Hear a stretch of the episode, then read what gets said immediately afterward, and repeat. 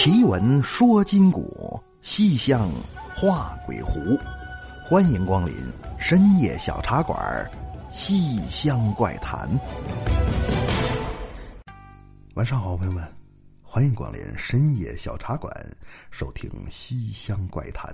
我是主播杨派。有家住平房或者曾经住过平房的朋友啊，应该都有这样的体验。什么呢？那就是这独门独院看起来虽然挺好，自由自在的，但在天黑之后却极容易遭贼。那城里咱不说了啊，二环里四合院那没事天子脚下，谁也不可能上那地方偷去。可一旦出了城，你说什么县城的平房啊，或者是城乡结合部这种地方，说家家都遭贼，那夸张了啊！但你问去。一条街上肯定有这么几家晚上进过人，半夜丢过物。那你像咱们喜马拉雅历史频道有这么一主播叫谢涛，他们家不就是吗？也是住平房，屋里就进了贼了。当时他好像是在外地演出呢。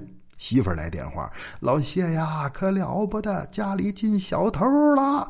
谢涛一听，那赶紧报警啊！报完了，报完了，警察真厉害呀，没到十分钟就把人给抓住了。现在正挨家挨户统计呢，看都丢多少钱。咱家还行啊，就丢了一千多块钱我这打电话给你说一声。谢涛说：“不是，不止一千多，你赶紧看看床垫子下头那钱还有没有？”媳妇儿看呀，没有了。你。去瞧瞧再找花盆里头还有五百多，媳妇叫也没了。或者贼可够厉害的，你看一眼鞋柜吧，冬天那棉鞋里还有一千五。反正啊，找来找去，就算是把他这点私房钱全都给骗走了。这是玩笑啊！住平房丢东西很常见，但是各位，夜半三更外头来人，出来再瞧去。多东西了，您听说过吗？那咱们今晚要给大伙带来这故事啊，可能没有那么多的传奇性，但却非常真实。那咱们这节目不就这样吗？越是贴近生活，才越让人觉着不寒而栗。那故事发生在河北易县，具体什么地方呢？大概就是杨园南大街棉麻家属楼那一带。那是一九九六年，当时啊，那片还都是平房呢。有那么一胡同，住着这么一户人家。男的三十来岁，是个退伍老兵。但退伍啊，不是说到期了复员转业，而是因为在部队负伤，把腿给炸瘸了。那怎么办呢？回地方吧。国家是给补贴呀，还是安排工作？反正肯定是有说法。因为到后来都结婚了嘛。但是两口子感情并不太好，那毕竟是个残疾人。刚开始可能战斗英雄、道德模范，哪哪有演讲有表彰的。可时间长了呀，生活终究要归于平淡。再加上当时正是改革开放喜结硕果的时候。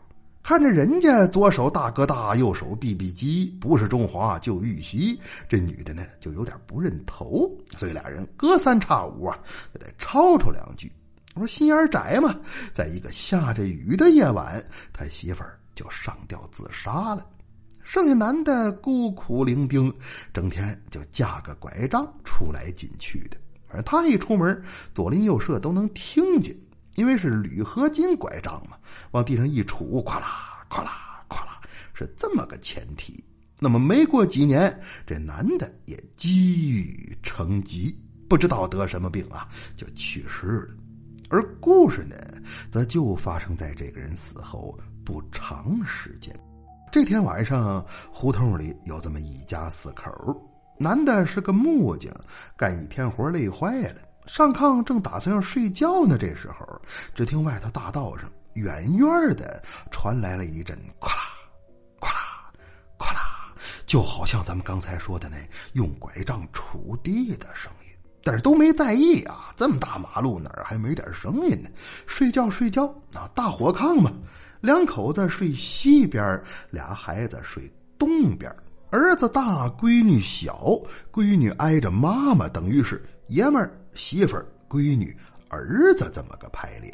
那么关灯之后，俩孩子曲曲咕咕，连玩带闹，也没个要睡觉的样子。两口子一瞧时间尚早，就没管他们。那过了大概十几分钟，这才喊了一嗓子：“都别闹了，睡觉睡觉，那躺着睡吧。”但这个时候啊，儿子说话了，问他妹说：“你怎么的了？妈妈，你看呢，他拿被窝把脑袋蒙上了。”小孩嘛，好告状。孩子妈一翻身说：“白蒙脑袋，那不透气儿都长大粗波。”那么回过头来再瞧这孩子，俩手死死的抓住被角，哆哆嗦嗦的都抖了成一个了。当妈的一看，有人怎么的了？来让妈妈摸一下，是不是发烧了？那这孩子也不让摸，紧着看他，紧着躲。那当爹的脾气大呀，躺这儿嗷嗷一嗓子：“别闹啊！怎么的了？你倒是说话呀！”这时候，孩子说了一句：“这你们往外头看，看窗户。”话音落地，两口子外加这儿子。一起向窗外看去，仨人这脸唰一下可就白了啊！只见窗外站着俩人，正低头往里屋撒嘛呢。那这俩人谁呀？正是咱们故事开头所讲，一个上吊，一个病死，当兵的那两口子。那说话这会儿啊，男的死了得有一年多。再回忆起刚才街面那一阵“咵啦咵啦咵啦”，不就是他拄拐往前走路的声音吗？那这家爷们儿扑棱就坐起来了。我偷你妈妈，这是谁？那这时候害怕也没用啊，下地穿上鞋就迎出去了。剩下娘仨在炕上抱作一团呐，听着爷们儿好像是拿着菜刀出去的，到外头连骂带绝。不得一会儿，等到声音平息，这女的问掌柜的：“外头那是谁呀？”掌柜的，掌柜的喊了两声，再看门口，竟然有一人影拄着拐进入了卧房。这女的当时就吓疯了，冲下来就要开挠。那老娘们挠人可厉害呀！万幸，刚冲上去就看清楚了。赶紧进屋的是他们家爷们儿，那问他怎么拿着拐进来的呢？这人一说呀，全家人就更害怕了。怎么的？出去一看，任门没有，门也拴着，是锁也挂着，但院子当间啊，却扔了这么一只拐杖。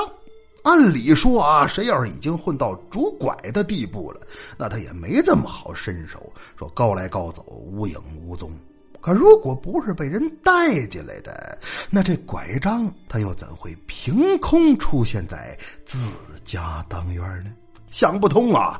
这一晚上，全家人都是紧紧相拥，才算勉强入睡。那敢等第二天一早，还没睡醒呢，外头就有人哐哐敲门。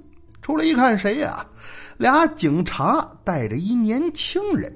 一看开门了，问这小子是这家人吗？那再看这人呢，已经被铐起来了，一抬胳膊，手指当院，说就是这儿。昨天晚上啊，我那拐杖就落他们家了。一问怎么回事呢？俩警察都纳闷啊。早起六点多钟，这人来自首，说我是个小偷，昨晚在偷东西的时候啊，一不留神丢了个东西，请警察同志务必要帮我把它找回来。否则的话呀，我是插翅也难逃一死。那原来呀，这小子的确是个惯犯，平时作案就好拄拐，他靠这个给自己打掩护。你谁能想到都拄拐了，他还偷东西呢？那另外，这拐杖还能当梯子使，所以昨天晚上那第一阵声音呢，就是他传出来的。干等选定了目标，潜入居民区之后，这才逐渐收声。那么找来找去，他就瞄准了这一家四口。可等他刚翻进去的时候，只听身后啊有人路过，两口子，这男的同样也拄着拐，但等到跟前啊，俩人变不拧腰，噌就飞起来了。那小偷一看，我干这么些年了，也没见过身手这么好的。我说俩人是干啥的？就蹲在旁边偷眼观瞧。但是看着看着，他就发现不对劲儿了。怎么呢？首先来说，俩人没有影子。大月亮地儿啊，从前边打过来，那自己身后有影子，但是这俩人却没有。而且更可怕的是，这男的拄着拐，那脚都不沾地儿，就指着拐杖啪啪往前走，而且还一点声音都没有。这叫什么？这叫走骨沾棉，草上飞呀！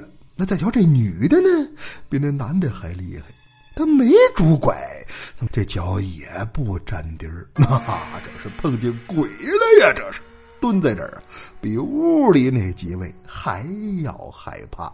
那么就在他思考自己应该怎么脱身这时候，只听屋里有人骂了一句：“吐你妈妈！”这可是好机会呀！那两口子也往出跑，这小偷也往出跑。那么在错乱之间呢，这两边就撞到了一处。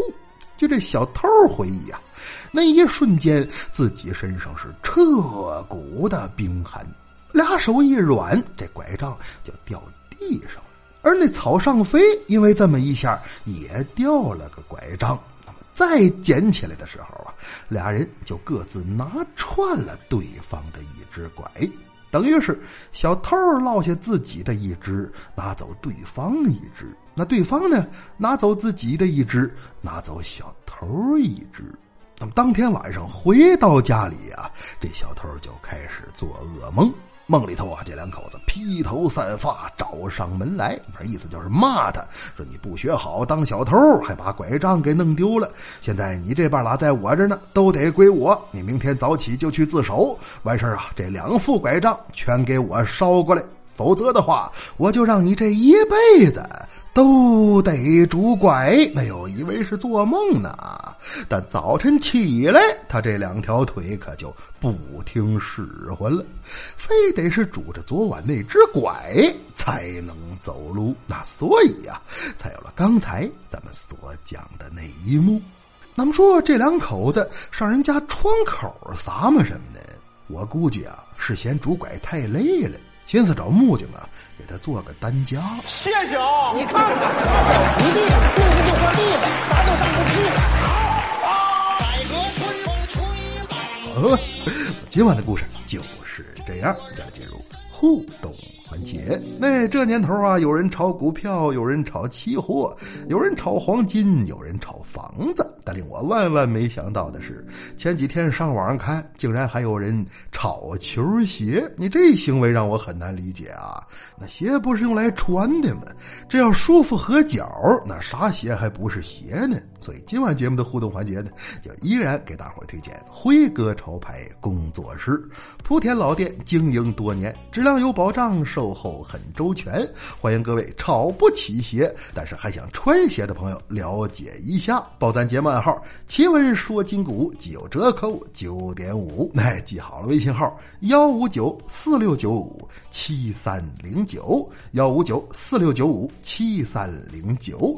买不买无所谓啊，进来只要。看一看，就是对咱们节目最大的支持了。微信号幺五九四六九五七三零九，感谢各位。那么接下来看上期节目大伙儿的留言，来看百鸟绵山留言说：“他说派哥啊，我是河北唐山了。听老人说，我们这五六十年代的时候，不少村子都有目击小白人的事件，那就是全身白色的小奶人儿。”不知道是一个还是几个啊？行动非常迅速，人们晚上乘凉啊，这东西就在村里乱窜，甚至还会窜到老百姓家里。不少人呐，半夜醒过来都吓了一跳。而且这东西胆子也不大，被人发现就知道跑，很少攻击人。不知道派哥和各位听友们有没有听过类似的事件？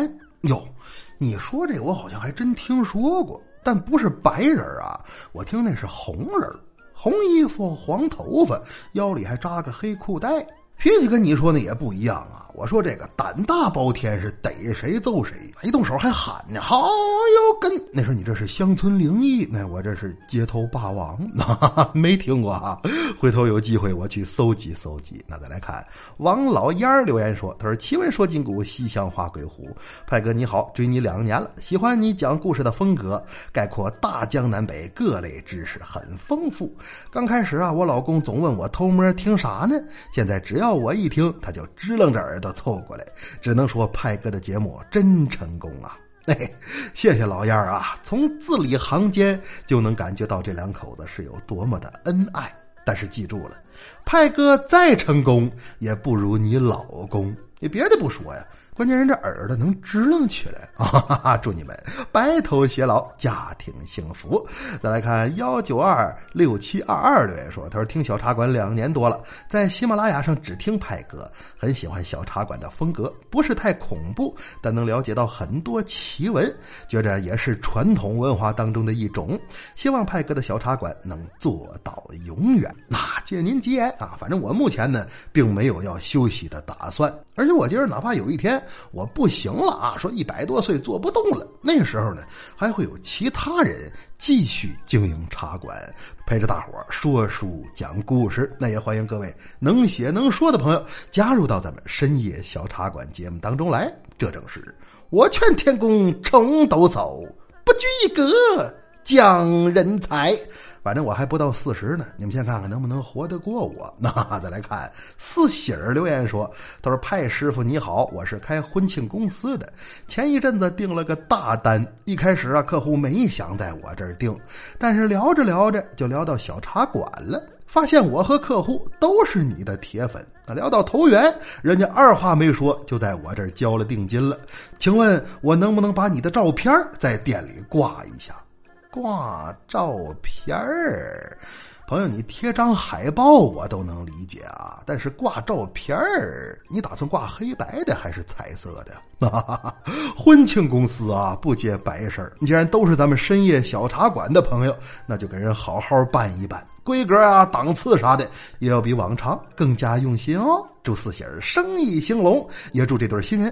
百年好合，那么书也讲完了，水也喝干了，是时候跟大伙儿说晚安了。您可以在新浪微博和微信公众平台搜索关注“深夜小茶馆”，关注主播动态，或者添加我的私人微信“深夜小茶馆”五字首字母加上阿拉伯数字二二二来与我交流探讨。感谢各位，更要感谢辉哥潮牌对本期节目互动环节的大力支持。选购精品鞋服，欢迎添加微信号幺五九四六九五七三零九。那如果你喜欢这档节目，就订阅、留言、加转发，新年一定发发发！那好了嘛，奇闻说今古，西厢花鬼狐，感谢光临深夜小茶馆，收听西厢怪谈，我是杨派，咱们下期见。